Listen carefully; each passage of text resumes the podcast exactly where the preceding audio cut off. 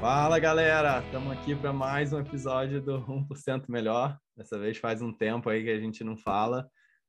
Estamos é, retomando os trabalhos depois de um período é, conturbado aí na, nas nossas vidas, né, Rafa? E estamos trazendo um assunto bem bacana. É, então, hoje a gente queria falar, é, dado todo esse contexto né, que o mundo está passando, é, de inflação, de é, reabertura pós-pandemia, né, e modelo híbrido no trabalho, um monte de coisa acontecendo é, e fazendo que a gente precise se adaptar, né, e precise repensar a forma que a gente está é, abordando as coisas e, e, a forma que a gente vai seguir. E também com uma pressão grande, né, uma pressão grande, né, de possível recessão, um monte realmente de, de impactos aí de é, cadeia de suprimentos, etc. E isso fez uma mudança grande, né? Eu acho na, na forma que, que as pessoas também encaram o trabalho, né? A gente sabe que durante esses dois anos e pouco lá nos Estados Unidos eles falavam bastante da Great Resignation, que é as pessoas não querendo mais trabalhar em empresa, meio que querendo é, é, trabalhar mais de freelancer ou, ou, investindo dinheiro, etc. E agora, né, com essa nova, esse novo cenário, a gente vendo aí que talvez tenha que se readaptar ao que era antes ou a um novo meio do caminho ali, nem tudo vão ser flores, e para o mundo dos investimentos, de, de startups e tal, isso tudo muda, e para quem está começando agora no mercado de trabalho também muda bastante, né? Aquela abundância de emprego e tal, é, e aquela vibe de tipo, é, posso trabalhar de casa sempre e tudo mais, tá, tá mudando. Enfim, e para falar disso, a gente trouxe hoje o Patrick, é, o Patrick que já conheço de longa data aí, a gente trabalhou há um tempo lá na Cenova. Fala o sobrenome é... do Patrick aí, Luquinha. Patrick Skutlich. Como? eu, eu, sabia que eu ia estragar o sobrenome Muito dele, bom. então eu não falei por isso, né? O Rafa eu sei, quer, eu sei. Quer me botar na furada aqui. Mas ele vai falar o sobrenome dele melhor depois. Mas é, acho que ele é um cara que é, sempre foi apaixonado é, por pessoas, por liderar pessoas. É, e, e, eu acho que isso era claro e natural assim na, na relação que a gente tinha é, de trabalho lá, lá na Cenova. Sempre foi um, um cara super inspirador, brincalhão pra caramba, vocês vão ver aí no papo hoje, é um cara super alto astral, é, e também foi, foi evoluindo assim e se envolvendo cada vez mais com educação, né, com, com essa é, com essa vibe assim de, de desenvolver pessoas, né, de, de ajudar pessoas a crescer, é, que é uma coisa que a gente gosta muito, é parte da missão aqui do 1% Melhor.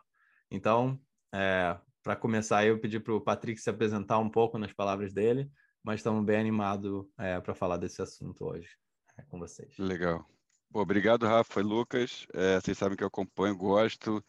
É, sempre que, que eu fico sem assistir, eu, fico, eu falo, agora eu tenho falado com vocês, né, para falar assim, não, não para não, vamos continuar fazendo, porque eu acho que toda iniciativa que, que traz conhecimento e traz valor de pessoas é, interessantes e que estão disponíveis né, para trocar conhecimento sempre é muito bom. Só uma piada, já que você falou que sou brincalhão, uma piada sobre o meu sobrenome, né?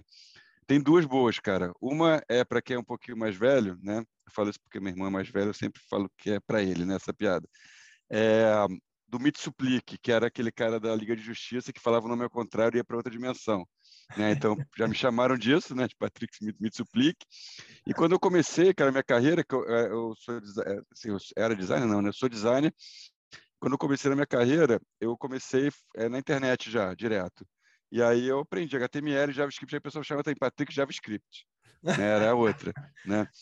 Porque era mais fácil de falar do que Scriptlit. Então, acho que só para descontrair um pouquinho no começo, mas, cara, eu sou Patrick Scriptlit, vai agora é, falando aí o, o sobrenome corretamente. O bom é que só tem um, né? Então, assim, para o bem e para o mal, né?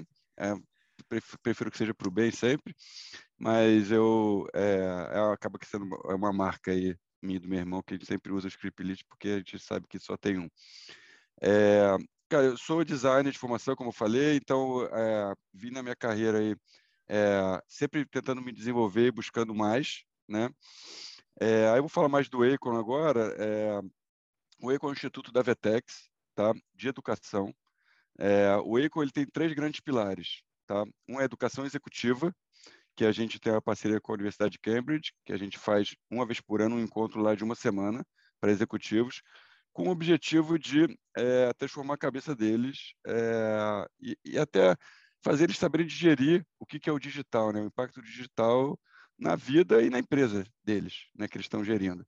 E, naturalmente, isso antes da pandemia era quase que um pedido assim das pessoas irem lá participar. Agora é uma necessidade, né? Acho que o que mudou foi isso. Né? Todo Implora... Você implorava para o pessoal ir, agora é... eles estão indo de, de, bom grado. Agora eles querem ir, né? Querem. querem a vaga. Porque, até porque não tem. É uma vez por ano só, e, cara, a turma é no máximo ali de 40 pessoas, porque mais de 40 também não dá, né? Para para fazer uma coisa Trick, bem Para quem não, não conhece seu histórico, você trabalhou na Vetex muitos anos e hoje você está liderando a Icon dentro da Vetex. Isso. É, a Icon é um instituto que, que ela hoje é uma spin-off, mas ela ainda ela faz parte da holding da Vetex. Tá? Dentro da Vetex eu estou há um pouco mais de três anos, é, participei da área de vendas durante um ano e meio, mais ou menos, é, parte de pessoas durante um ano, é, contratando é, para todos os países que a gente tem operação, e agora na parte de educação. Tá? Como, como é que um designer vai parar na área de pessoas? Cara, é, é, é, surreal isso. Mas acho que faz parte do que o Lucas falou antes, né? Do cuidado, né? Eu acho que tem coisas que às vezes não ninguém fala que, é, que você tem que fazer e você acaba fazendo, uhum. né?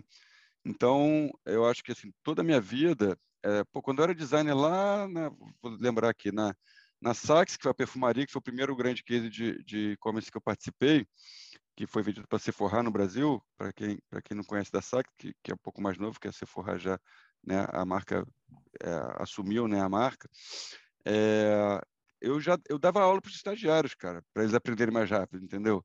Então, por quê? Porque, pô, eu já estava fazendo mestrado, então eu achava que aquilo era importante até para eu ter menos trabalho de gestão sobre eles. Uhum. Entendeu? Então a gente fazia curso depois, da, depois do horário, aí você comprava pizza e tal. E, cara, assim, ninguém, ninguém me pagou, ninguém me pediu para fazer isso, entendeu? Eu fiz porque eu queria ali. É, criar um ambiente legal para eles também, de aprendizado, né? Porque vocês sabem, né? Acho que depois que a gente fica mais velho, a gente sabe disso, mas no começo, cara, não é só dinheiro, né? É, uhum. o dinheiro ele é uma consequência que precisa existir, né? Porque a gente vive num, num planeta que precisa, mas, cara, ele é consequência, ele não é o fim, entendeu? Sim. Então, se você faz uma coisa legal, que te dá prazer e que, cara, todo mundo está engajado ali junto, vai sair alguma coisa boa dali. Mesmo que você precise pivotar uma empresa, né? Se for o caso de uma startup que está começando. Então, eu sempre acreditei nisso, né? Então, acho que eh, foi natural. Aí, o meu cuidado pelas pessoas. Então, pô, quando eu entrei na veterinária de vendas, é, tem, até vou te mostrar aqui, eu estou tomando café, tem um, ó, esse, o que está escrito aqui, King of Referrals. Foi o primeiro ano na Vetex. Eu ganhei esse copinho lá do time de People, né? Que eu não era, eu não era desse time ainda. Porque eu, eu indiquei, cara, eu acho que contratações foi mais de 20 pessoas, cara, em um ano. Né? Então, pô, é, é, é, isso. Por quê? Porque eu gosto de trabalhar com gente boa, porque eu gosto de trabalhar com gente que eu gosto, eu gosto de fazer amigos. Então, acaba que você vai agrupando as pessoas por onde você passa, né? Tendo, tendo, como... tendo um, é, uma, um interesse genuíno, assim, né, pelas pessoas. Acho que é, que é isso é um, um, fator que, que eu vejo, assim, que apesar de parecer meio óbvio, né, não é tão comum, assim, nas empresas. Tem muita gente que meio que vai lá, vai trabalhar, faz amizade aqui, um ali e tal, mas interesse genuíno em desenvolver pessoas, em ajudar pessoas, em ver a pessoa crescer e tal, é uma coisa que num líder faz muita diferença, cara, e, e não é todo mundo que tem, não. E é isso que as pessoas lembram, né? Pergunta qual era a sua meta em 2007, se você bateu ou não bateu, que você lembra do teu chefe, se ele te ajudou, se você cresceu com ele, né? Dos, das pessoas que estavam à sua volta. Então dá para ver claramente que você tem isso muito natural, né, Patrick? Sim, e cara, e é isso, você está certíssimo. Eu acho que o dinheiro que você ganhou no ano, é, no ano seguinte você já esquece, né? É mas as pessoas que, assim, as pessoas, os projetos, né, o que, que te trouxe de valor ali, isso fica, né? Que aí é, é, aquela premissa, né, do conhecimento é a única coisa que vai morrer com a gente mesmo, né? É. É, mas, cara, morre com a gente, mas a gente passou por um monte de gente para manter, né? Acho que esse é um, é um ponto relevante. E, e citando um pouco o que o Lucas falou, cara, eu acho que é, eu, eu falo muito isso para garotada, assim, para o pessoal mais novo, né? É, aí da Vetex, pessoal de trainee ou estagiário, para a galera que está começando, né, ou que está querendo mudar de carreira, que é o, também a gente tem um desafio universitário que chama Tetrix, é, eu sempre participo como, como é, jurado, exatamente para ter esse, essa interação, porque para mim me renova, né? Para mim é importante como profissional, mas para eles, cara, eu acho legal a gente passar que é, existe é, uma gama de oportunidades, né? Uhum. E aí cada um vai escolher o seu, né? Cada um escolhe a sua motivação, mas que seja uma uma jornada inteira de, pra, de, de, prazer, vai, digamos assim, né? De, ah, não, não, quer dizer que você não vai fazer trabalho chato, que você não vai fazer trabalho difícil, que não, não é isso, mas que a jornada, cara, é, é, aprenda e curta a sua jornada inteira, não é mais assim, cara, fica 10 anos na empresa que aí beleza, daqui a 10 anos você vai viajar, vai ter sua casa para não, cara, vamos curtir a jornada inteira, né? E é por isso que eu acabo fazendo amigos, eu acho, né? por onde eu passei. Acho que acaba sendo natural, não é uma coisa forçada, e, e aí, lógico, uns mais, uns menos, mas, pô, é, deixando uma, tentando deixar uma marca, né, assim, para as pessoas, mesmo que elas não lembrem de mim. Elas sabem que elas aprenderam alguma, alguma coisa naquele momento. Né? Acho que isso é o que mais importa, eu acho, para para mim como, como um líder, né? Pensando assim nessa perspectiva de liderança e, e, e ensino. Total. E a gente vê galera muito jovem hoje fazendo escolhas de carreira por causa de um aumento que percentual é alto, tipo 20%, mas que nominalmente não é grande coisa. O cara ganha 5 mil e fala, não, vou ganhar 5,500 em outra empresa. Quão mais importante é construir os bloquinhos certos para você poder chegar onde você, quer daqui cinco anos, porque é uma curva exponencial, né, na maioria das vezes. Então, acho que isso é um, um negócio que a, que a Vetex faz bem, mas quando eu olho para o Brasil como um todo, Uh, eu trabalho com e-commerce praticamente minha carreira inteira e a pergunta mais comum é, cara, eu quero me formar com, em e-commerce, quero trabalhar em e-commerce, o que, que eu faço? E ninguém sabe o que fazer. É, eu acho que se você tem uma visão um pouco mais técnica, ainda tem um caminho. Você fala, cara, pode ser programador, daqui as linguagens você deveria começar, mas vamos dizer que 70% das pessoas não querem ser programador. O que, que eles fazem para trabalhar com e-commerce? E aí eu acho que amarra muito bem com os projetos que você, você vem tocando, né, Patrick? A gente conversou com, com o Samu aqui também do, do projeto Bold. Cada vez mais a gente precisa desmistificar quais são os caminhos para as pessoas, porque elas sabem onde elas querem chegar, mas não sabem por onde começar, né? Como é que se encaixa o Acon e os outros projetos que você, você toca nesse, nesse problema? Legal. Eu acho que o, o Acon, ele tem, eu estava falando, você tem educação executiva, a gente tem uma educação em company, que aí a gente está trabalhando com com empresas de médio e grande porte, e a gente tem uma certificação. Tá? Qual, é, qual é a ambição da certificação? A gente é, dá os caminhos para as pessoas trilharem, é, os caminhos de evolução dentro do digital commerce. Tá? É, um, é, um, é, é a ambição. Né? É, naturalmente, como a gente te, vive num ambiente dinâmico que não, que, assim, é, nunca uma certificação vai ser obrigatória né, no nosso mercado. Acho que muito difícil, nem, a gente nem gostaria que fosse, tá? Mas é, você ensinar a pessoa é, aonde buscar, né? Porque você foi pô, preciso. Tem um monte de comunidade de tecnologia. De, ah, se botar o nome de uma linguagem, tem um monte de comunidade em várias línguas, né? Pessoas disponíveis para conversar sobre, né? Em e-commerce, ah, tem alguns grupos, tem, mas é, as pessoas não, não sabem por onde começar, né? Então, quando você faz uma jornada de ah, level 1, level 2, level 3, né, o level 1 é o mais básico, apresentar é, o, o, os nomes, né, as nomenclaturas, para você saber falar a língua, né? porque cada mercado tem sua língua, sua linguagem. Né? Então, você saber falar a língua é importante para você entrar no mercado para começar a entender como funcionam as relações.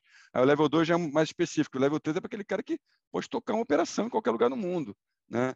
Então, isso é interessante. Aí, naturalmente, a gente está trabalhando agora para aquela comunidade de estudo, a gente está trabalhando para liberar alguns cursos, a gente está trabalhando para fazer parcerias com universidades. Então, tem um contexto inteiro que aí você vai criando a credibilidade daquela certificação também. Então, é, é um trabalho de médio e longo prazo, mas que acho que traz um pouco essa apresentação que você citou, né, de como é que eu entro nesse mercado. Como é que chama a certificação, Patrick? E se, alguém que está ouvindo quiser fazer, por onde, por onde ele começa? Chama é, o, o, certificado, o título, né, a gente chama de CMX, que é o level 3, né, como seria um Master in Science, um Doctor in Science, que a gente até é, incentiva que as pessoas ponham isso no LinkedIn, que a gente entende que em algum momento isso vai ser um diferencial até para avaliar as pessoas, é, mas se chama commercecertification.com, tá? É, depois eu mando o link também. Commercecertification.com. E tem em português isso. o conteúdo e tudo mais? Tem português, inglês e espanhol. As provas são todas em três línguas. Tá? Por enquanto em três. Tá? É, talvez mais para frente a gente abra outras línguas aí, que é muito, isso é uma coisa importante também, uma reflexão, né? Quando a gente testa uma certificação, é, se eu ponho, por exemplo, só inglês para o pessoal da América Latina, de uma maneira geral, incluindo o Brasil, naturalmente eu não estou testando só o e-commerce, né? Estou uhum. testando também o inglês. Sim. Né? E a gente sabe que a gente, pô, vocês já viveram aqui no Brasil e conhecem o mercado da América Latina, vocês sabem que, cara, tem muita gente boa que não sabe falar inglês perfeitamente ainda. Né? Eu posso até me colocar nessa, né? Que estou estudando bastante, mas eu me coloco nessa também. Eu sempre fui um cara que fiquei devendo para o inglês, né? Então, pô, eu não acho que as pessoas que sabem deveriam, pô, é, ser, ser, mensuradas pelo inglês numa prova que está certificando se eu sei de e-commerce, né? Se eu sei Com de digital commerce. O último dado que então, eu tinha é visto era 5% da população brasileira fala avançado ou fluente. Então, às vezes a gente vive numa bolha que acho que todo mundo fala, né? Cara, Sim. 95% do talento está fora se você se você pede inglês, pelo menos avançado. Eu, te, eu tenho uma pergunta para o Luquinha e para você. Se tivesse 20 anos e quer trabalhar com e-commerce, quero trabalhar com digital, mas eu não quero trabalhar com programação, quero trabalhar com gestão, quero trabalhar com marketing. Qual que vocês acham que é, é o caminho mais promissor em termos de formação é, um pouco mais comum, né? Tipo uma faculdade, e também cursos incrementais. Olhando agora para trás, o que, que vocês fariam hoje para ter uma chance melhor de trabalhar com e-commerce digital? Quer começar, Rodrigo? Vai, vai lá, vai lá Luquinhos, vai lá você, vai Quer lá, vai lá. Eu vou, tá bom. Quero te ouvir. Cara, é... eu vou te falar, eu até estava conversando essas semanas aí com uma pessoa que está no momento de carreira se formando e tal, é, e, e refleti bastante a respeito disso depois dessa conversa. É, e para mim, assim, eu acho que a gente falou, né, do conhecimento e da, do fato dele estar tá, é, de ser tão importante, mas também tem a questão de ser tão disponível, né? É, na internet você consegue aprender, consegue é, consegue absorver isso, né? De graça, acho que qualquer coisa que você quiser aprender de graça no, na internet você consegue hoje, mas você, obviamente você vai precisar de algum guidance, né? Alguma algum guia aí para você é, conseguir saber o melhor caminho. Mas, enfim, acho que a abundância de conhecimento está aí. É, e o que eu acho que falta muito, assim, você falou do Instituto Bold, né, que acho que é bem interessante o trabalho que eles fazem, que é realmente a parte das pessoas se conhecerem, as pessoas é, né, refletirem e entenderem, primeiro, o que, que elas gostam de fazer, o que, que elas têm tesão por fazer, Segundo, o que, que elas são boas em fazer, o que, que elas têm é, habilidades que complementam ou que são interessantes naquilo, é, e o que, que elas e o que, que o mercado né, tem e paga para pessoas que fazem. Né? Então, tipo assim, o que, que onde está o dinheiro, onde está o investimento pra, e as vagas. Né? Então, acho que se você parar e pensar nessas três coisas, é, e até, se a gente pensar, é, são as coisas do Ikigai lá, que a gente já falou no passado, né? É, se você pensar nessas três coisas, acho que isso vai te guiar muito bem é, para conseguir, né? Não só achar uma vaga para você começar, mas que a sua jornada, que o Patrick falou, seja uma jornada longa, uma jornada prazerosa, uma jornada que você não vai ficar a todo momento fazendo uma coisa, aí depois você muda, aí depois você faz outra. É claro que o conhecimento fica e, e óbvio que não tem problema você tentar errar, né? Eu acho que parte, parte da ideia é que tem uma mentalidade de errar e não se, não se importar com isso. Mas se torna menos eficiente, né? E muitas vezes o jovem está ali, ele quer sair de casa, está com os pais, ainda morando e dependendo dos pais financeiramente, aí tenta uma faculdade, aí não gosta, aí tenta outra, e fica um negócio mais é, difícil de se encontrar, né? Então, eu, eu, diria, cara, assim, você perguntou qual faculdade eu indicaria, eu nem sei, para te falar a verdade, eu acho que nem, nem saberia te dizer ensino formal, assim, mas eu acho que uh, é mas encontrar qual faculdade, essa... Luquinha, qual, qual curso, porque o que eu estou conectando com o Ikigai que você colocou é, uh, hoje a galera está priorizando onde tem a demanda e onde eu vou ter emprego, onde eu posso crescer, e claramente é no digital, né? Uhum. Especialmente a audiência que ouve a gente. E a galera não sabe o que fazer. Eu faço economia, eu faço administração, eu faço alguma coisa mais técnica mesmo que eu não goste. Eu, eu, a pergunta é assim, você tentando maximizar suas chances no digital, seja e-commerce ou, ou marketing digital, que tipo de curso você faria? Às vezes é não fazer faculdade. É, eu, eu, então, eu ia chegar lá que era nesse ponto, que assim, acho que faculdade tem o seu valor, e aí você encontrar uma que você vai ter prazer em fazer e que vai te dar conhecimentos teóricos interessantes. Então, você fazer, por exemplo, publicidade é interessante porque vai trabalhar com marketing digital, é, qualquer coisa nessa linha, administração, vai trabalhar com empresas e tal. Mas o que eu ia dizer é assim, eu acho que tem certificações também, o próprio Google tem, né? E o Patrick estava falando é, da, da, da Vtex, da Icon e tudo mais. Eu acho que tem certificações que podem agregar para o seu currículo e que você pode adicionar lá.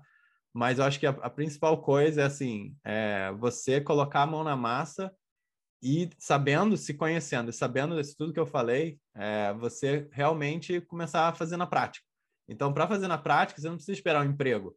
É, pô, não estou conseguindo emprego e tal. Cara, cadê a pessoa aqui, sei lá, que tem um, um dentista da sua fam na família ou qualquer coisa que você pode ajudar e fazer o marketing digital, vamos dizer que você queira trabalhar com marketing digital. Você fazer, cuidar do marketing digital dessa pessoa ou dessa pequena empresa e aí com isso começar a aprender, começar a fazer na prática e aí lidar com, com todas as coisas, todos os problemas que você vai ter que resolver e eu acho que o mais importante disso tudo, se você começar a fazer na prática, ou então você cria um Instagram e começa a falar do assunto que você está aprendendo. Assim, tem tantas formas, mas eu acho que o mais importante é você, em vez de ficar esperando e tentando, e fazendo processo seletivo e tentando se colocar no mercado, você mostra e começa a criar histórias para quando aparecer aquela oportunidade de um emprego, se é que seja isso que você quer, você vai ter histórias para falar. Você não vai ter falado assim, cara, nos últimos um ano, seis meses, eu fiquei procurando emprego. Ah, tá, mas e o que, que você fez enquanto isso? Não, fiquei procurando emprego. Eu tentei, não deu certo.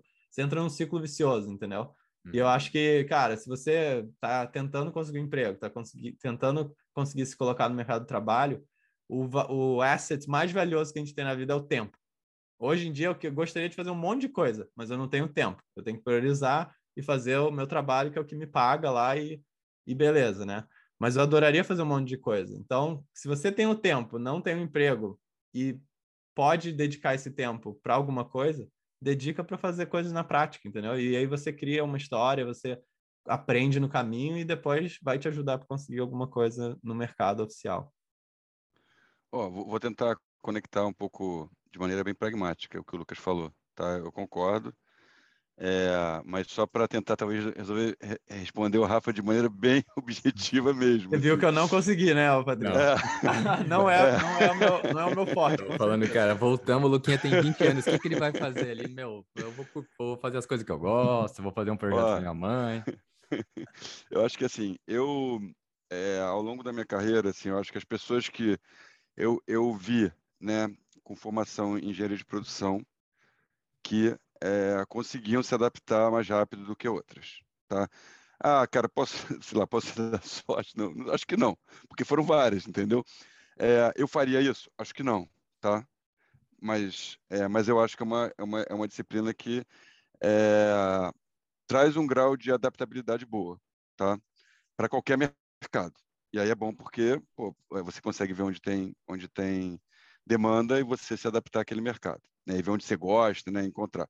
Naturalmente, administração, publicidade, marketing, cara, design também, né, assim, porque, pô, o que que, acho que o que, que, tem no design que eu, que eu levo até, se encontrar até hoje? Cara, é, é assim, quando a gente fala de design, a gente fala de usabilidade, foco no cliente. Ninguém, cara, pensa tanto no usuário final como um designer. É, então, assim, isso para mim, até para venda, eu uso, entendeu? Então, é, eu acho que todas as, as, faculdades têm alguma coisa para agregar. Mas eu, assim, se fosse escolher uma, eu acho que eu falo assim, pô, engenharia de produção, acho que é uma que te dá um leque de opções talvez um pouco maior, porque trabalha bem cálculo, é, você, você, você, entende bem da parte de número, então isso também te ajuda, às vezes, a tomar decisão, é, até, até é, pô, o digital. O digital, cara, é o, é o, lugar onde você consegue ter o número de quase tudo, né? Então, você saber entender um pouquinho disso é interessante até para saber que área que você vai se focar. Então, assim, talvez de, de universidade eu falaria que é uma universidade assim que eu acho que dá um leque abrangente, tá? Mas não é a única, tá? Então também só para também não polemizar. É, agora, se eu tivesse 20 anos, por exemplo, putz, cara, eu acho que é, tá lá no meio de uma faculdade ou ali em, em, algum momento na faculdade, eu acho que o TETRIC, que é o desafio que a Vetex é, criou, né, que virou o maior desafio do mundo já, universitário, a proposta dele é ter uma jornada de apresentação do mundo digital. Essa é a proposta Você pode até não chegar na final, mas, cara, você vê, você ter acesso a empresas que vão lá fazer webinar para saber até o que, que faz a empresa, o que, que é um meio de pagamento, né? o que, que é um antifraude. Essas coisas, cara, a gente não sabe, ninguém ensina para gente. Né? A gente sabe porque a gente já está no mercado há muito tempo, mas ninguém ensinou, né? a gente aprendeu conversando com as empresas, né? É, entendendo melhor os processos, aprofundando nos processos. Mas eu acho que hoje já tem chance, né? Como o Tetris tem um monte de, de podcast, tem um monte de coisa bacana também, como o Lucas citou. Né? Então eu faria o Tetris para entender um pouquinho dessa jornada, para saber até assim, cara, é, é, esse mundo que eu quero surfar, né? É, ou não, pode, pode não ser também, né? E eu acho que aí talvez a última coisa é, é tentar conversar com pessoas que estão no mercado. Né? Existem pessoas disponíveis, né? E tem vários programas de mentoria, tem várias coisas, é, ou até procurar no LinkedIn mesmo, né? Como até o Lucas citou, começar a postar alguma coisa e pedir ajuda, as pessoas ajudam, normalmente. Né? Uhum. Então, eu sempre falo, assim, todo lugar que eu vou, eu falo, cara, pô, pode mandar um e-mail, mensagem no LinkedIn, às vezes eu posso até demorar para responder, mas eu vou responder, entendeu? Então, acho que como eu, tem um monte de gente, acho que vocês são, são pessoas desse tipo também, e acho que a gente tem um monte de amigo que é também, né? Que não deixaria ninguém sem uma resposta, pelo menos, né? Então, acho, acho que é isso, assim, essas, eu, eu diria essas três coisas, assim, de maneira bem objetiva, é, e naturalmente não quer dizer que todo mundo tem que ser engenheiro de produção, né? Não é isso. Né? É, Acho que só para. Assim, tem, tem muita tech hoje buscando é, quem pensa como engenheiro. Você não precisa ser engenheiro, você só é. precisa pensar com primeiros princípios, né? Você, você ser bom, às vezes você não é bom de exatas, mas você é bom de lógica. E isso é suficiente para você achar os caminhos. Então, concordo super com a parte de assim, quanto mais genérico e abrangente, melhor. É, para polemizar um pouco, eu acho que muita gente faz publicidade assumindo que vai aprender digital e aprende publicidade antiga, né? É. Para mim, um engenheiro tem uma chance muito melhor de aprender marketing digital do que um publicitário de uma formação antiga. E o caminho que eu vejo mais sendo tomado que depois vira tem que fazer uma curva é aprendi publicidade, eu sei fazer é, propaganda na TV e aí eu preciso aprender a fazer ads no Google, que é um negócio completamente diferente. E aí que entra essas formações adicionais, né, Patrick, que você colocou, que eu acho que ajudam muito. Eu, eu passei um pouco por isso, Rafa, assim, mas eu acho que, né, fiz há 13 anos atrás, 14 anos, sei lá, a publicidade na PUC lá no Rio. Mas eu tô assumindo que essas, essas universidades já se adaptaram, né? Assim, não, não, não imagino que seja um conhecimento teórico que se limite aos meios tradicionais, não. Eu acho que provavelmente eles já se adaptaram e tem bastante cadeira de, de coisa de digital e tal, e, e que pode ser, pode ser valioso para as pessoas aprenderem. Eu acho que o importante do que o Rafa disse para mim, e isso vale não só para publicidade, eu acho que a, nenhuma universidade, é, eu diria talvez no mundo, tá, é, indo até mais longe, é, não está preparada 100% para o mercado de trabalho, né? Então, é, se você achar que você vai fazer faculdade vai ter emprego garantido, não é isso. Né? A faculdade ela te dá o um meio, te dá caminhos, depois você vai buscando os conhecimentos adicionais que vão te levar para algum mercado. Né?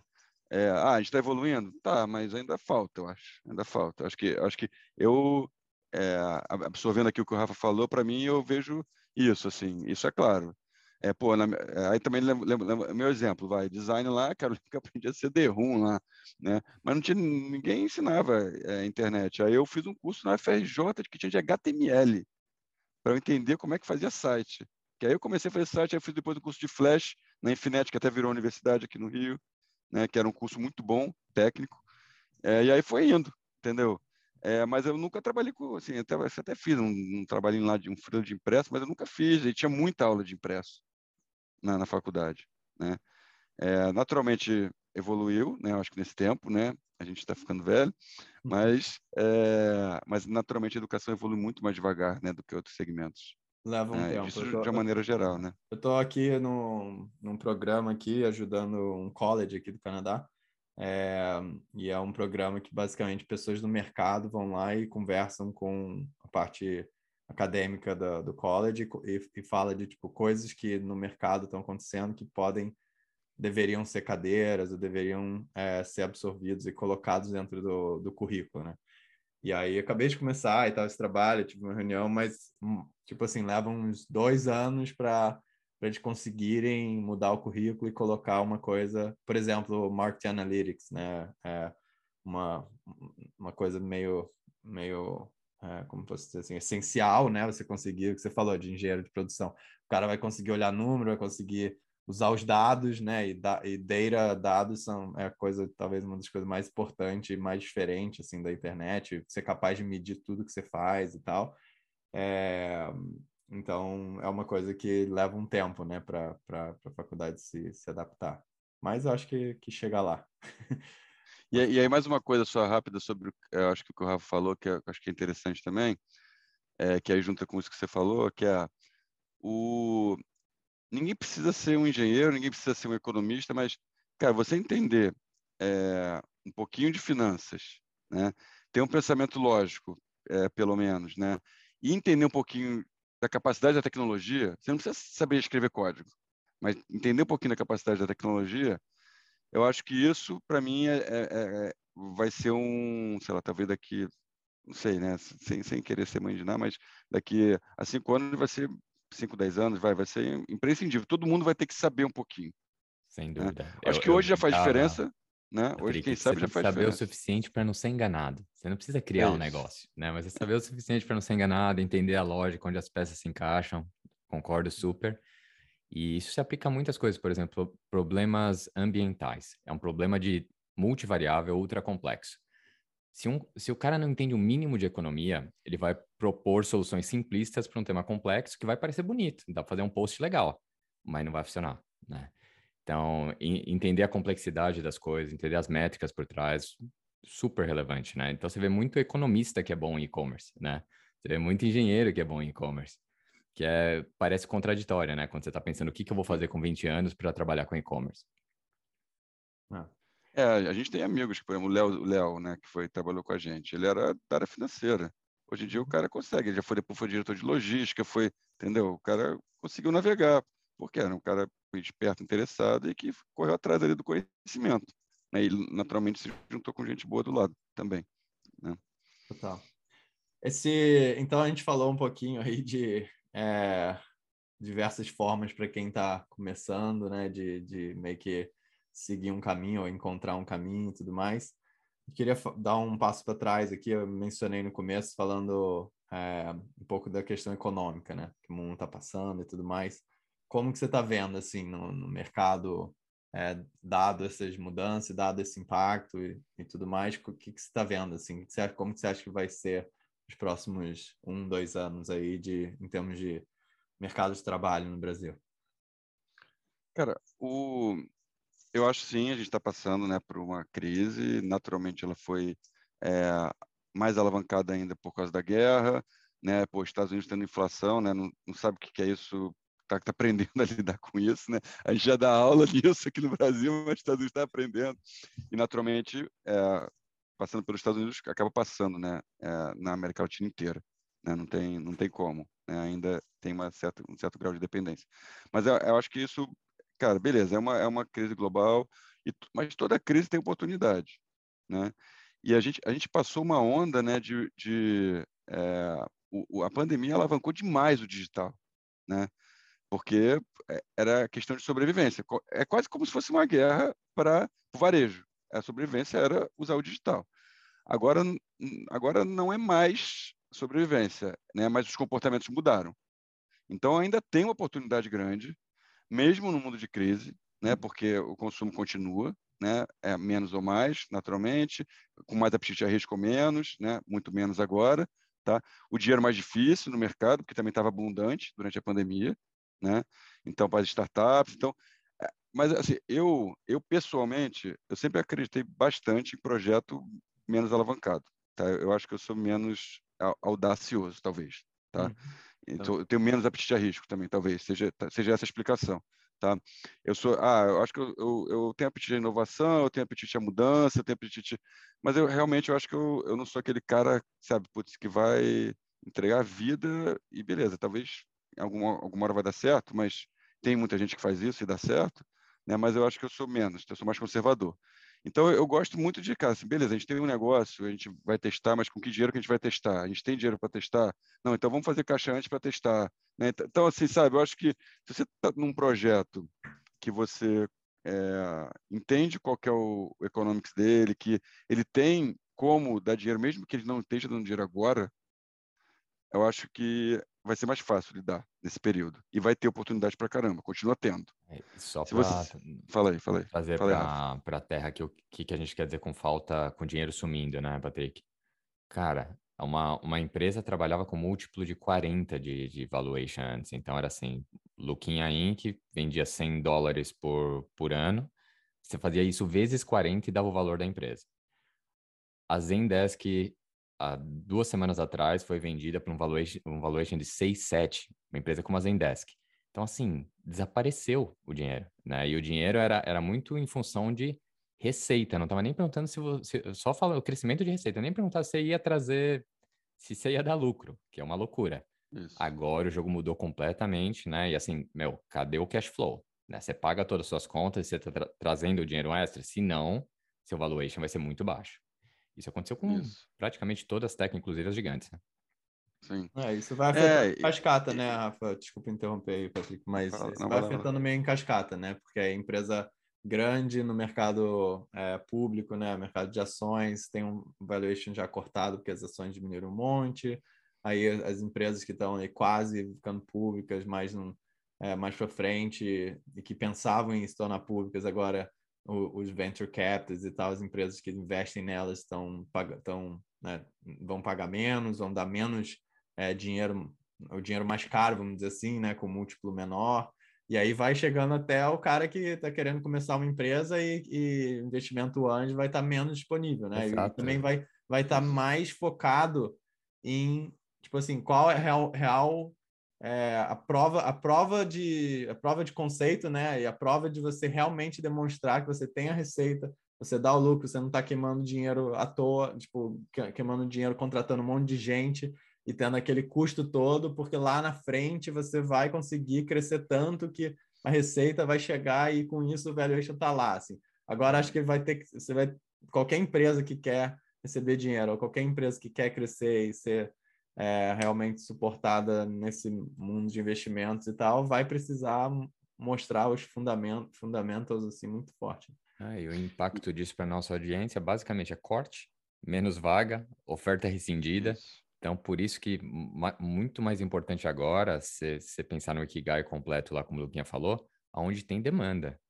É, eu super admiro gente, meu, eu quero ser artista. Eu, eu entendo que não tem uma grande demanda para isso, então há alta chance de eu falhar. Maravilha mas tem que entender, né? Não pode, putz, eu vou lá e achar que, meu, dá, dá para dá pra empreender em arte e ser fácil.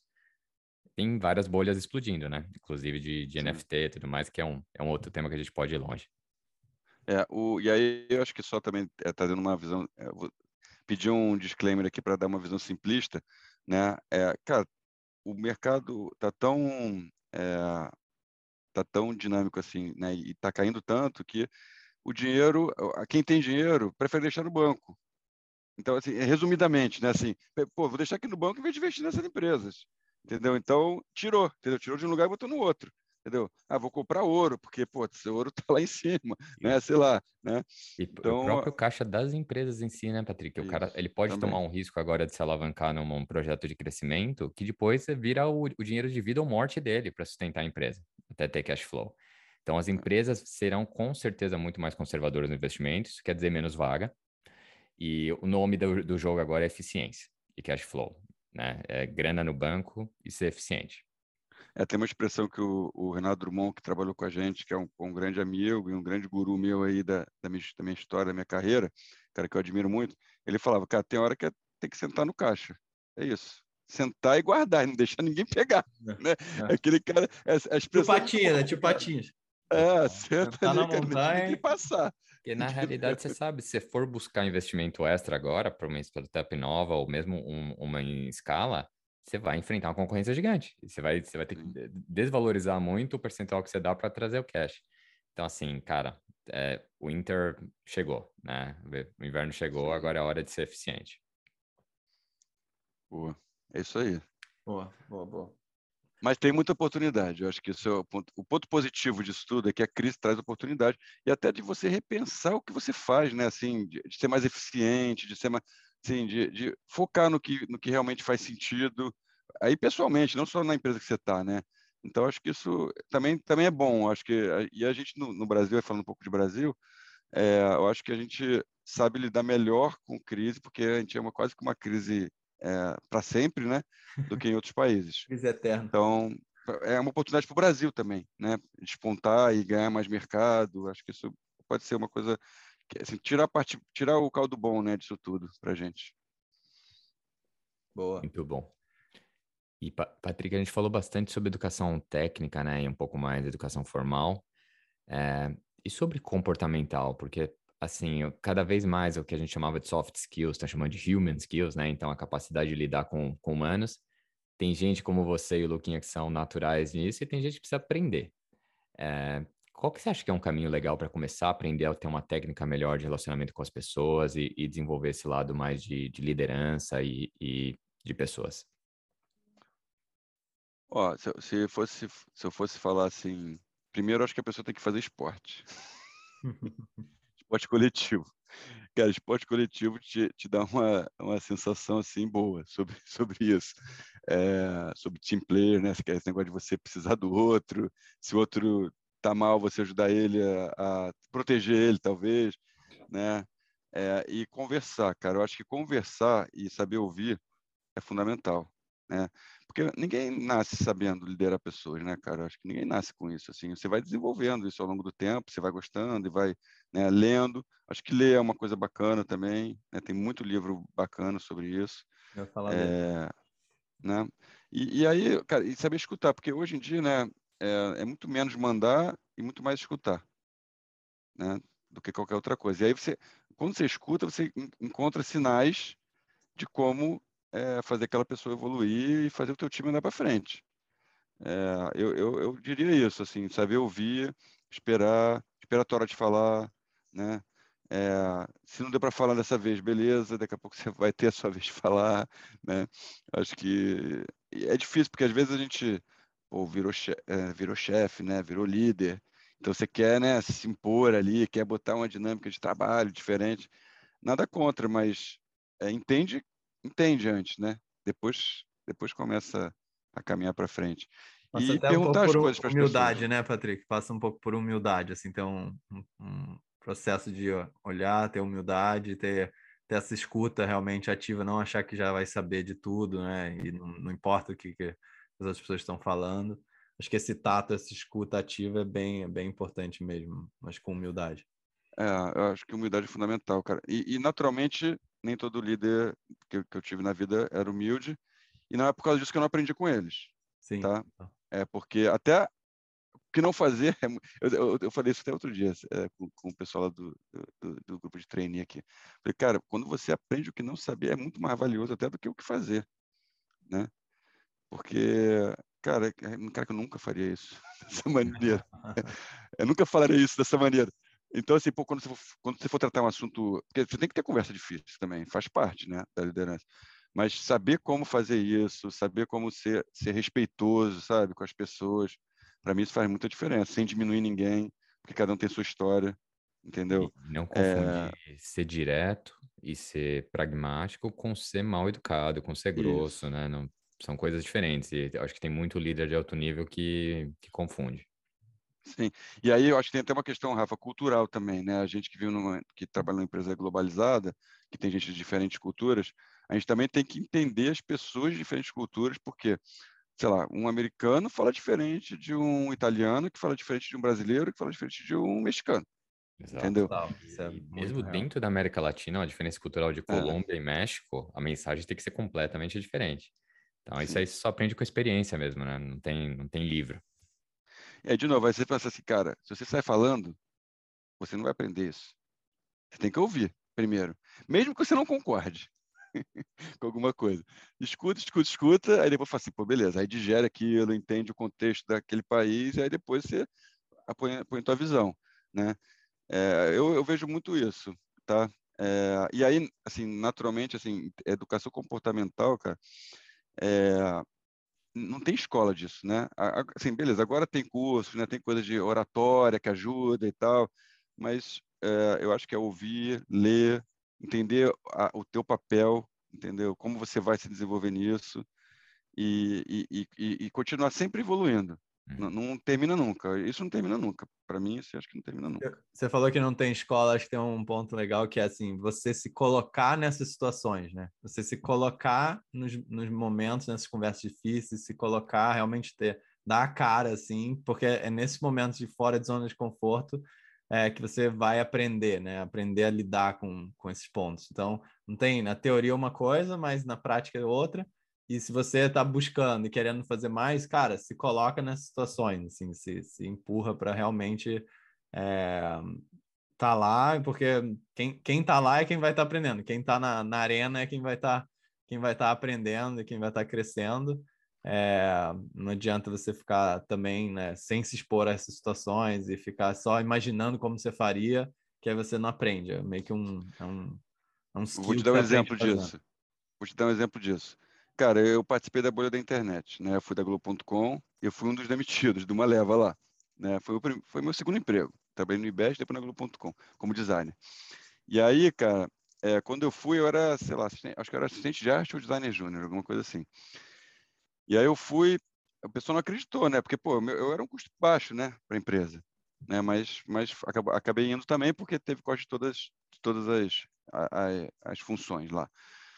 Aí, pô, foi de um jeito ruim, né? Você recebe uma ligação, bloqueia o seu computador e você leva para uma salinha.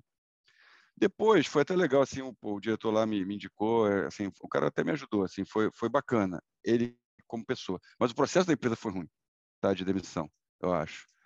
É, no, eu estava na Sax, né, pô, era moleque, ainda estava começando a aprender ali a, a, lidar com as pessoas, e aí me pediram para demitir a, a, a uma, uma funcionária lá que tinha é, que assim, eu nem concordava 100% com aquela demissão, mas eu, falei, eu, eu entendia que tinha que ser feito, tá? Eu entendi que tinha que ser feito. Mas aí, pô, os três sócios da empresa saíram da empresa. Falou assim, ah, demite ela aí. Aí eu falei assim, beleza, vou esperar eles voltarem do almoço para demitir. Mas eu vou demitir. e vou fazer diferente do que fizeram comigo lá na Go.com. Então, assim, é isso. Né? A gente vai aprendendo e, cara, foi difícil pra caramba para mim, sentar com ela, explicar o porquê. É, sabe, não, não, é, não era natural, assim é, é, é difícil demitir, não é, não é mole, né? Mas, cara, foi tão bom para ela depois, isso, assim, é, eu, eu vi, assim, depois da carreira dela, a gente continuou até amigo, é, se falando, né? Não tão amigo, mas se falando, pelo menos, acompanhando a carreira do outro. E ela, foi, ela mudou de, de área, ela fez outra faculdade depois, porque entendeu que não era aquilo que ela queria, né? Então, foi bom no fim para ela, né? Ela se encontrou. Mas, cara, foi muito difícil. E, ah, mas eu, eu fiz eles voltarem para eles verem também a situação difícil acontecendo na empresa deles, né? Foi, foi assim, no fim, assim, nem sei se eles é, lembram disso, mas para mim foi emblemático, assim, porque eu falo, não, cara, acho que eu não tem que estar tá aqui, até por respeito à pessoa, né? É, é que está sendo demitido. Coloca também. no lugar da pessoa, né? E humaniza a abordagem, eu acho que é bem, é, bem e, importante. E, a gente agora está no momento que está vendo vários casos, né, de, de demissão e tal, e, e putz, você vê cada presepada operacional nessas demissões, né? Que eu assumo que tem boas intenções por trás, mas é, é sempre uma cascata de informação que é mega delicada e aí dá pau, né? E, e as pessoas são impactadas. Então, é, cada vez mais essa habilidade de, de você ter o one-to-one e você conseguir estabelecer rapport com as, com as pessoas que estão no seu time é essencial, né? E a gente já falou 100 vezes aqui no podcast, eu acho que o livro que eu mais gosto desse tema é o Como Fazer Pessoas, em, uh, como, como Influenciar Pessoas e Fazer Amigos. Como Fazer Pessoas é outro livro, Rafa. É, esse daí. esse daí é, tem vários livros sobre o tema. Tem uma polêmica no momento, inclusive. É. Do Dale Carnegie, e tem cursos do Dale Carnegie. É, tem gente que vê é meio com bom. manipulação e tal, mas, putz, pra mim foi, foi mega importante. Eu indiquei esse livro outro dia também na minha turma da Fundamentos lá, porque a, a Júlia, a Julinha, Júlia Reff, ela indicou, ela, ela, falou sobre isso, ela não indicou o livro, mas ela falou sobre isso, aí na hora eu botei o livro lá, né, porque ela falou assim que o importante para ela era influenciar pessoas, porque aí ela conseguia fazer o trabalho dela, porque tem coisas que ela não entende, naturalmente, no Mercado Livre é uma empresa gigante, e foi bem bacana, aí eu, aí eu na hora eu postei o livro, foi é, bem, bem legal. Como as coisas se conectam, né? Foi uma das primeiras entrevistadas aqui do, foi, foi. A Julinha já teve aqui. É. É. Você falou de é fundamentos digitais, Patrick. O que, é, o que é o Fundamentos Digitais e qual que é a missão? Então, o Fundamentos foi o seguinte, a gente estava no meio da pandemia e, por acaso, né, eu, meu irmão, o Felipe Delacqua e o Thiago Versosa, é, os dois já foram, o Felipe, o Felipe já foi sócio da VTEC, já foi sócio meu de outra empresa também, o Thiago já foi sócio meu de agência, é, e o Pedro, né, meu irmão. É, a gente começou no e-commerce meio junto, né? Porque a gente estava na Sax lá, eu chamei eles para trabalhar junto. Na época, numa empresa que chamava iFranquia, que foi quase o primeiro full commerce do Brasil, que não existe mais.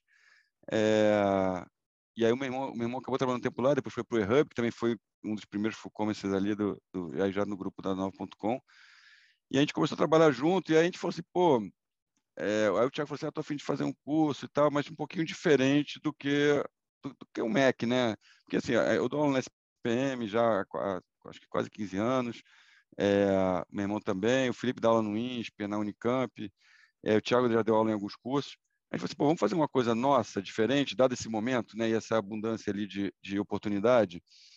É, a gente começou a pensar numa jornada de conhecimento. E aí, pô, foi legal para caramba, porque a gente voltou a, a estudar mais né, para dar essas aulas, é, entendendo os movimentos do mercado. E, e, os quatro são designers, né, por, por coincidência de formação. E aí a gente traz muita perspectiva de user experience, né, de, de é, o X e CX, né, customer experience também. Então, é, em toda a jornada, até na entrega, até no last mile, né, a gente, a gente apresenta isso de uma maneira é, que é, deve ser pensado sempre no cliente, sabe? Essa questão do cliente no centro de tudo, né? Então, é bacana que a gente fala um pouco da história do e-commerce. Então, é, é de novo, a gente fez um curso de quatro meses, tá? Então, só resumindo, é, que tem uma jornada bacana, que a gente pensou com, com do jeito que a gente gostaria de fazer, sem perspectiva de dar título para ninguém, mas de, de, sim de dar conhecimento. Uhum. E a gente começou com material gravado e a gente já, cara, já está na terceira turma, abrindo a quarta já a inscrição, fazendo a terceira. A gente sempre traz convidado, então é, vocês dois já estão convidadíssimos uhum. é, para daqui a pouco participar lá das mentorias, porque traz realidade, né, cara? Eu acho que o convidado ele traz realidade para as pessoas, né? Porque são pessoas que tiveram vidas diferentes e estão nesse mercado, né? É, com, com, com sucesso e sendo felizes fazendo o que fazem, né? Acho que isso é bem legal. Então, pô, já teve a Júlia, já teve Quiroga, já teve Flávio Dias, já teve uma galera bacana. É, aí tem, e, e, tem gente de todos os níveis também. Tem gente que está liderando, às vezes, um squad de, de produto, que a gente chama. O Gabriel Vila, que está na Claro também. Então, a gente, cara, sempre tenta trazer gente legal para falar e é, ter, ter, o conhecimento e ter as mentorias para a gente sempre tirar dúvida. Né? E aí eu acho, acho que a, a, missão nossa é dar uma acelerada assim, no conhecimento. Né? Porque, é, naturalmente, se você pô, faz muito marketing digital, você sabe um pouco de logística. Né? Você, sabe, você é muito bom no comercial. O Lucas passou por isso, porque ele teve que ir abraçando umas coisas, né? ele teve que ir entendendo as coisas. Né? É, eu também passei por isso, porque pô, quando é, você vai trabalhar com financeiro e logística, cara, você não sabe nada, você fica totalmente perdido. Né? Então, você tem que correr atrás. Então, a ideia nossa é dar um pouco de perspectiva geral, né? trazer financeiro, trazer é, logística, trazer é, comercial, mas sempre com essa perspectiva de UX. Tá? É um, um, a missão nossa é essa. Quando você fala UX, é esse foco no cliente, esse, foco essa, no cliente. parte do foco Isso. no cliente final. Boa. Isso. Boa. Isso aí. E para e para foi mal Rafa interromper, mas é, e para você assim, pensando como profissional, porque eu adoro é, ensinar, eu sou o tipo de pessoa que faz similar ao, que você falou, né? De tipo, junta aqui a galera, ensina, todo mundo que entra lá no Google, é, senta, eu sento e levo é, eles e, e ensino, é, tento ajudar assim o ramp up das pessoas, né? Para elas começarem a jogar o jogo mais rápido e tal, e gosto muito de fazer isso, né? Gosto muito de dar mentoria e tudo mais. E sempre pensei assim, cara, pô, um dia eu posso dar aula, um dia eu posso criar um curso, etc. Mas eu nunca consegui, eu nunca consegui meio que é, largar assim o, o, meu foco no trabalho que eu estou fazendo, né? No, na, na, empresa que eu estou, vamos dizer assim, atendendo, né? Na empresa que eu estou empregado. Como que isso foi para você, assim? Como que você conseguiu? Qual seria a dica que você me daria, por exemplo, se eu quiser criar um dia? Assim, como, como e, e também como isso complementa para o seu aprendizado. Se alguém hoje já é um profissional mais, mais formado e tal, e gosta disso e quer, quer seguir esse caminho, o que, que você falaria, assim? O meu desafio é o contrário do seu, cara. O meu desafio sempre foi querer fazer muita coisa mais do que eu dava conta. E aí depois eu tinha o desafio de focar, né? O meu era o contrário. Porque aí, eu, naturalmente, eu abria mão de coisas, né? Porque não dá, senão você não consegue fazer. Então, é, é, é um desafio constante, assim, na minha vida. Agora com filho também e tal, porque não quero abrir mão, né, de ter o tempo com ele também. Então, é um desafio grande. Mas aí são os combinados que você faz com você mesmo, né? Tem que fazer, não tem jeito. E aí abre mão de coisas versus outras. Eu sempre quis dar aula, né? Então eu fiz mestrado por causa disso, né? Lá atrás, depois de, de fazer faculdade, né? Eu não procurei MBA, eu procurei fazer um mestrado é, sobre um assunto que era SEO na época, que era um assunto super é, novo no mercado, né? Porque também queria que mais gente soubesse, né? É, graças a Deus, hoje em dia todo mundo sabe o que, que é no nosso mercado, né? Então, é, acho que isso já, já, veio desde essa época, tá? E eu sempre procurei é, ter algum tempo dedicado para isso, tá? Então, sei lá, na SPM eu comecei, eu ajudei lá a formatar o primeiro curso de marketing design digital, que agora chama só marketing digital, que é o MBA lá. É, e aí a disciplina de e-commerce, que é era uma disciplina muito pequena, a gente foi aumentando ela e criou agora e-business também. Então, é, hoje em dia tem umas quatro cadeiras assim relacionadas, né? É, que antes era uma só de quatro aulas, né? A gente foi, conseguiu trazer a relevância lá para todo mundo para ir mudando, evoluindo, né? Durante os anos. Então, eu sempre me, me, me, tentei me dedicar a uma aula por semestre na SPM, né? Que era um pouco. E aí eu comecei a dividir ela com meu irmão, porque aí também ficou mais leve para nós dois. Então, aí, pô, tem fim de semana que você quer viajar e tem a aula, aí beleza, um troca com o outro e vamos embora.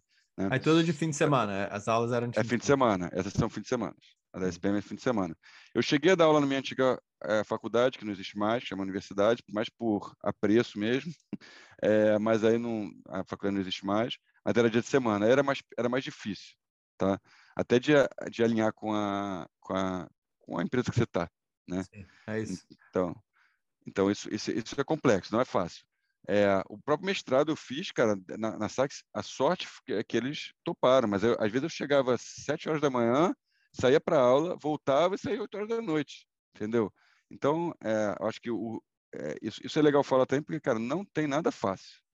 A galera às vezes isso fala é assim, ah, beleza, é, eu quero, quero trabalhar, acabei de me formar, sou, sou alta performance, quero Quer virar diretor em três anos. Putz, cara, calma aí, cara. Entendeu? Calma. É, tudo troca, né, Patrick? Você quer investir 12 horas, é. 9 horas seu trabalho normal, mas 3 horas no curso? Tudo bem, sua família vai ficar de lado. Né? Não, tem, é não tem nada de graça. É isso. Sempre um então, não tem jeito. O, o, a Fundamentos, putz, a gente tem a mentoria toda segunda, entendeu? Aí ela é quinzenal agora, mas a gente deve abrir duas turmas, vai acabar é, sendo semanal. É, mas assim, é um dia na semana entendeu? E aí é um dia que eu já tenho alinhado com a minha esposa, que ela que vai botar o Davi para dormir, entendeu? É, aí ele vem aqui, me dá boa noite, tá? Então ele, ele também já criou o hábito ali daquilo, né? É, eu acho que a gente também está mais suscetível a essas coisas, porque se fosse antigamente, né, filho aparecer em câmera assim, é quase um desrespeito. Hoje em dia acho que a gente está anima... É, eu acho que ficou foi bom isso, a gente ficou mais humano. Essa parte foi boa da pandemia, né? Então, é isso. E aí, eu acho que uma coisa que você é, Lucas, eu vejo assim, que eu já conheço você um pouco mais tempo que o Rafa, que eu sinto que, que você, é, pelo menos eu admiro, né? Eu acho que você é bom, né? não sei se você também acha, mas eu acho que você consegue, cara, é, estabelecer seus planos ali. Eu, eu, vejo, até você divide isso, pô, arrisca ali as coisas e tal. E, e eu, pô, eu, eu, quando era mais jovem, eu fazia muito isso. Ah, aí que você vai, pô, ficando mais velho, você vai, agora com família, eu tenho mais dificuldade de fazer isso. Então, a minha mulher às vezes fala assim, você vai conseguir fazer isso mesmo? Porque ela, ela, assim, ela falou assim, eu acho, eu acho o máximo, mas você vai conseguir. É, tudo bem, depois não reclama. É, se planejar acaba sendo uma parte importante desse processo, né? Se você só sair, sair fazendo, acaba que, claro, né? Você pode ir tomando decisões que te levam para um caminho bom, mas dar um passo para trás, assim, olhar, olhar o todo. Eu tenho uma história engraçada agora que, que nessa, nessa linha do, do planejamento, mais na vida pessoal, né? É, eu sempre tive, né, bastante essa, essa mentalidade mesmo, de falar, cara, com tantos anos eu quero casar, tipo, cara, com 18 anos eu falava que queria casar com 25, acabei casando com 25, falava que meu primeiro filho tinha que ser 27, acabei tendo 27, falava, tipo, várias coisas assim, mas uma engraçada é, a gente foi para Disney em 2014, 2014, a gente foi para Disney, eu e minha esposa, ela sonhava em ir, adorava e tal, sei lá o quê, e aí a gente foi, né? E aí lá a gente tava um casal de amigo, é, não tinha filho nenhum e tal, é, só nós. E aí a gente começou a falar, né? Ah, putz, quando é que a gente vem de novo e tal? A gente, pô, a gente quer ter filho, a gente não sabe quando que vai dar. E vendo aqueles, aquelas pais com bebês, assim, no, no, nas filas, a gente falou, cara, eu não quero isso e tal. E aí a gente falou, cara, quer saber? É o seguinte, a gente vai a gente veio essa vez e tal, a gente quer ter nossa, nosso filho. E aí depois, a gente quer ter dois filhos, então quando a gente tiver o segundo filho, e o segundo filho tiver cinco anos, aí a gente vem de novo. Aí ele, o cara falou, porra, como assim e tal? Caraca, isso aí, mas nem, nem... Enfim, esse ano a gente está indo em agosto para Disney, porque meu filho, Pô, vou em segundo setembro. filho, é, vai em em setembro. setembro.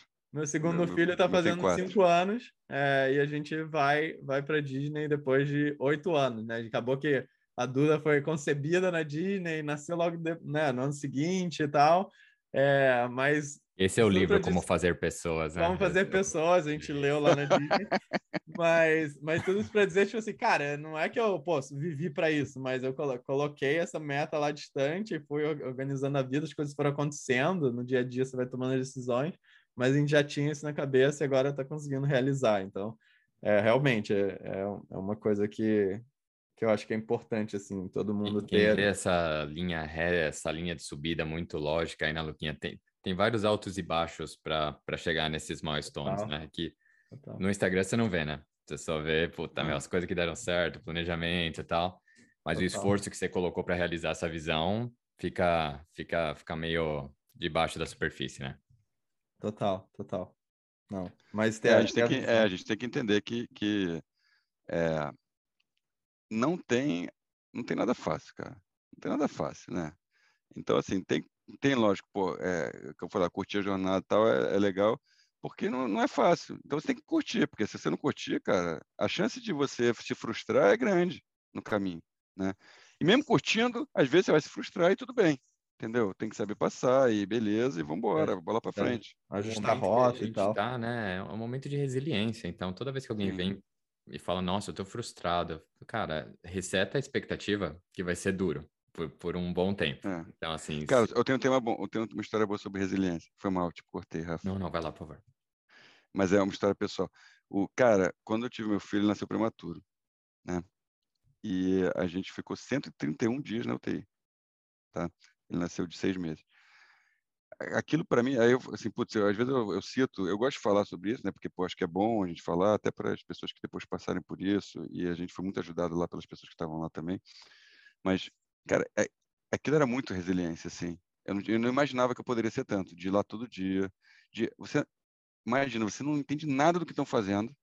Lógico que com o tempo você vai aprendendo um pouquinho, né? Porque, pô, a gente é, é, é o amor da nossa vida ali que está ali, né? O, um bem mais precioso, a gente acaba é, se esforçando para aprender. Mas, cara, é, como é que você motiva os enfermeiros a tratar bem do seu filho, né? Porque você sabe que qualquer coisa que o cara mexe errado assim, a fralda, que é tão pequeno, cara, o, o coração cai. É, é bizarro, assim. Então, para mim, aquilo foi um exercício de resiliência, assim, muito bizarro. Meu, da minha esposa também, porque, cara, mulher, cara, porra, tendo que tirar leite, sem, sem- porque o processo de tirar leite, do leite na- né, é, sair da mulher tem a ver com o filho mamar. Então, sem o filho mamar, porra, é muito mais difícil. Né? Então, cara, tudo isso é muita resiliência. E, e foi, pô, é, naturalmente, parceria, né? Muito nossa, assim, né? É, e naturalmente da família apoiando também. Mas, cara, a resiliência de estar lá todo dia, de saber que só de olhar, de mandar um pensamento ali, uma energia, independente de religião, do que cada um acredite, né? mas acho que a energia é uma coisa que é física, né? Não é religião. Então, cara, só de estar ali todo dia, de olhar, eu sinto que, cara, conectou a gente de uma maneira muito diferente. Muito diferente. E aí, quando, eu- quando as pessoas falam, às vezes, de. Aí eu trazendo isso para a vida profissional, né, cara? Às vezes as pessoas falam assim, pô, cara, você está uma semana fazendo um trabalho difícil e está reclamando. É. Porra, não- não- não- qual o problema? Qual o problema de fazer, entendeu? É, Coloca em perspectiva muito, muito rápido o que é problema de verdade, né?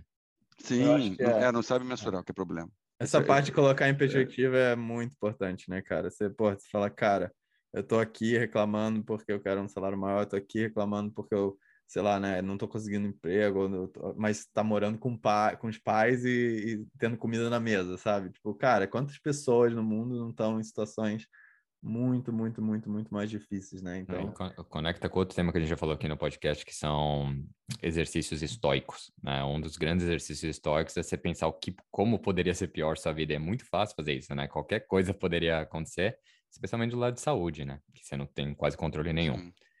Então, Mas eu, eu acompanhei, essa, ah, obviamente, de longe, né, Patrick, essa a história do Davi aí, Davi Guerreiro, e, cara, é, deu para ver. Assim, ele virou Davi Guerreiro por causa disso. A gente sei. pergunta hoje em dia, né? Eu sei. Porque a hashtag Davi Guerreiro. Eu, sei. eu conto, mas, eu conto a história. Mesmo a distância, deu, passou, assim, muito forte essa, essa força, assim, de vocês dois. É, você e da sua esposa é, nesse período, cara, e, tipo, acho que realmente a conexão que vocês devem ter e também o quanto você deve ter crescido e quanto você né, deve ter colocado as coisas em perspectiva, as coisas importantes da vida realmente, né? Isso muda a gente completamente, né, cara? Então, obrigado e por aí, só um, a gente aí. Um, um, factoide, né, sobre isso, é, eu tô na Vetex por causa disso, porque eu, a irmã do Mariano teve também um filho prematuro, e eu encontrei o Mariano um dia lá, a gente voltou a se falar, Caramba, e acabei vindo para a Vetex.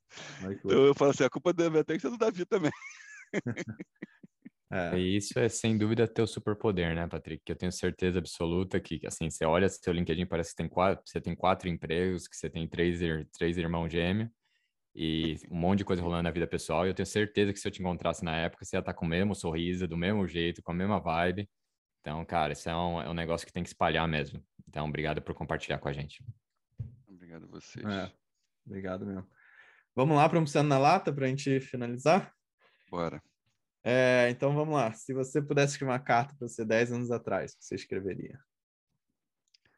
Cara, quando eu vi esse, esse, quando eu vi essas perguntas, eu, eu, eu falei assim, caraca, deu uma reflexão, foi legal. É, obrigado aí vocês também por isso. Mas, cara, eu acho que, primeiro, eu acho que é, não separar a vida profissional da pessoal, né? Eu acho que isso, a, gente, a gente tem dificuldade ainda, né, de falar sobre isso com as pessoas. É, a vida é uma só e é, faça ser uma ser legal com a outra, né? A vida pessoal ser, ser, amiga da vida profissional, que vai ser muito mais bacana a, a, tua seu dia a dia, né? Vai ser menos desgastante, vai ser mais fácil você virar uma noite no trabalho, entendendo o que acontece, né? Então acho que isso seria uma coisa, não que eu talvez eu tenha pensado, mas às vezes eu tentei separar e hoje em dia eu entendo que não, não precisa, né? Até depois de tudo que eu passei com o Davi, eu entendo que não faz o menor sentido. Né? Aí seguir o instinto, acho que isso, isso, isso é importante. Instinto é importante de cada um, cada um tem o seu, né? E trabalhar duro, isso não abrir, não, não, não, é, não é uma opção. Sempre tem que trabalhar duro, sempre. Né? Então acho que sabendo isso antes seria seria melhor, né? É, acho que arrumar tempo sempre para fazer esporte, isso é uma coisa importante. É, porque pô, os períodos talvez que eu produzi menos foram os períodos que eu engordei mais, foram os períodos que eu fiz menos esporte, né? Então, naturalmente, uma coisa tá é, influencia na outra, né? E, cara, aj ajudar a pessoa a conquistar os sonhos, que, que acho que isso faz parte, eu, mas eu falaria antes, assim, para eu, eu saber antes, sabe? Que, que eu poderia impactar mais gente antes. É, acho que isso, acho que eu falaria isso hoje. Boa. Sonhar sozinho não tem a mesma graça, né? É, pô, nenhuma. Patrick já respondeu a do hábito, já, já passou. É, eu ia falar qual, é, qual é o, o, hábito, qual o esporte que você faz, assim, como que, se, como que você considera assim, um hábito? Você coloca um dia por semana, dois dias, três dias, como é que é essa parte? Então, eu, cara, eu, eu treino jiu-jitsu a minha vida inteira, né? É, em alguns momentos eu, tive, eu parei e tal, mas é, já tem, sei lá, eu sou faixa preta 15, 14 anos, 15 anos esse ano. 15 anos. Então já tem, sei lá, talvez uns 30 anos aí. 30 não, talvez uns 20, 20 e poucos anos de jiu-jitsu, tá? É, para mim o jiu-jitsu é muito bom por quê? Porque naturalmente eu fiz muitos amigos, porque eu já estou muito tempo. Então acaba que eu treino com os amigos, é muito bom isso, porque é bom para a mente, é bom para o corpo, né? Não só para o corpo. É, ele faz você pensar além do esporte, porque putz, cada é quase um xadrez ali. Xadrez humano. Que você tem que fazer. É. E e aí é uma luta, né? Acho que luta é legal, porque sempre um ganho-perde e tal, e você aprende a perder também, né? Cada vez mais, vou ficando mais velho, aprendo mais a perder ainda, né? Dos moleques mais novos. É, e aí você vê que, naturalmente, a experiência às vezes faz você conseguir se safar e conseguir ganhar também, né? É, mas é, é, legal, é bom, assim, é, me faz bem, sabe? É uma coisa que me faz bem. Naturalmente, quando não dá para fazer, você procura outras coisas. Eu, eu na pandemia, eu pô, é, resolvi aprender a surfar, que a vida inteira sempre tentei, sempre foi um fiasco. É, e aí eu consegui lá em Búzios aprender, e aí já já está fazendo parte. Então eu, te, eu tento, cara, pelo menos duas vezes por semana. Assim, o ideal seria mais, né? Eu sempre é, sempre, quando dá, eu faço mais, mas é, o jiu-jitsu duas por semana hoje é o que eu estou conseguindo fazer, por exemplo, aqui no Rio, né? E aí eu sempre fico na busca de tentar chegar até quatro, né? Eu acho que quatro é um número bom, assim, se você pensar em, em saúde do corpo, né? Quatro acho que é um número bom que você consegue mesclar até exercícios diferentes, né? Ah. Mas uh, seria seria esse. Acho que para mim esporte é o hábito mais mais bacana, assim, porque você ainda encontra amigo, acho que é, tem, tem muita coisa em, ao entorno positiva. Boa. Rafinha, acho que por causa do tempo a gente vai precisar pular número 3, vamos fazer a número 4. Mas a 3 é boa, hein? É, tá bom. Então, vai ter que eu ser prometo ser rápido. Prometo ser rápido. Você já deu vários exemplos até, mas...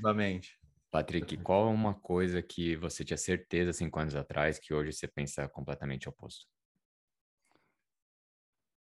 Ah, cara. Pode ser. Essa aqui, essa tem que, essa tem que refletir, né? Eu acho que, acho assim, o, o, o, talvez o mais impactante é assim, cara, você não precisa saber de tudo e tá tudo bem, sabe? Uhum. Eu achava que eu tinha que saber de tudo. Talvez não cinco anos, talvez um pouco mais, mas eu achava que eu tinha que saber de tudo sempre. E, cara, não precisa, entendeu? Por que precisa, né? É, acho que isso para mim é, talvez seja maior. Você, não, você nunca precisa saber de tudo, né? Mas é, isso tá, e tá tudo bem, não, não, não, se cobre por isso, porque pode virar uma coisa ruim para você, um, pode jogar contra até a tua, tua evolução. Boa. E qual a coisa que você mais se orgulha de ter feito na sua jornada? Ah, sem, sem sombra de dúvida é o Davi, né? Você vira pai, é sempre isso, né? É, sem sombra de dúvida é Davi. É. Eu sempre falo isso quando as pessoas falam assim, eu faço umas perguntas também quando eu faço entrevista, a pessoa fala assim, ah, minha mãe. Aí a pessoa fala assim, ah, pode ser piada. Eu falei, não, cara, é a tua mãe mesmo, entendeu? É. Fala, tem que falar. Então, assim, o Davi, com certeza, o Davi, aí, assim, na vida profissional, eu, é, para mim, assim, é, são os amigos que eu fiz, eu acho que isso para mim é mais importante, que eu mais me orgulho, é de, pô, é, saber que eu posso ligar para uma pessoa que eu não vejo há muitos anos e a pessoa vai querer falar comigo. entendeu? É, mesmo que seja para falar só besteira, entendeu? E aí, assim, acho que aí uma coisa é, objetiva, assim, trazendo, cara, acho que ter acompanhado o nascimento do e-commerce no Brasil, para mim é uma coisa que eu me orgulho. Assim, eu, eu vou contar isso para meus filhos, para meus netos, pra, nas minhas aulas, quando for um velho lá, professor chato falando, né? É, eu acho que isso é uma coisa que é legal, assim, de, de ter passado por isso, né? Ter passado por, ter vivido isso que eu acho que vocês também viveram, que com certeza a gente, é, a gente, a gente pode contar para todo mundo que a gente viu isso nascer, né? Aqui no Brasil. Tá, tá. Muito bom. E, Patrick, Boa. da audiência, quer entrar em contato com você, conhecer mais fundamentos digitais, aí com qual que é o melhor lugar para te encontrar? Cara, ó, o LinkedIn eu acho que é um ponto central ali que pode falar sobre qualquer assunto, né? Pode mandar, é uma mensagem, uma mensagem direta, pedir para me conectar, eu sempre aceito todo mundo, fica tranquilo. É, o Instagram eu tô lá, Patrick Scriplit, é difícil de é difícil de soletrar. A gente vai é pôr é, fundamentos, notas aí. Não, não, é, fundamentos digitais tem, e tem o e-mail patrick@ecom.org também. Então assim, cara, tudo assim, e-mail, LinkedIn, Instagram, pode mandar mensagem que é, sempre vai ser um prazer trocar ideia. Boa. Muito obrigado, Patrick, uh, por dividir tanto conhecimento e histórias aí com a gente, pela, pela amizade, pelo, uh, pelo carinho também com, com, com o podcast. E é isso, pessoal. Ficamos aqui por hoje. Até o próximo episódio. Um Muito obrigado a vocês. Um abraço.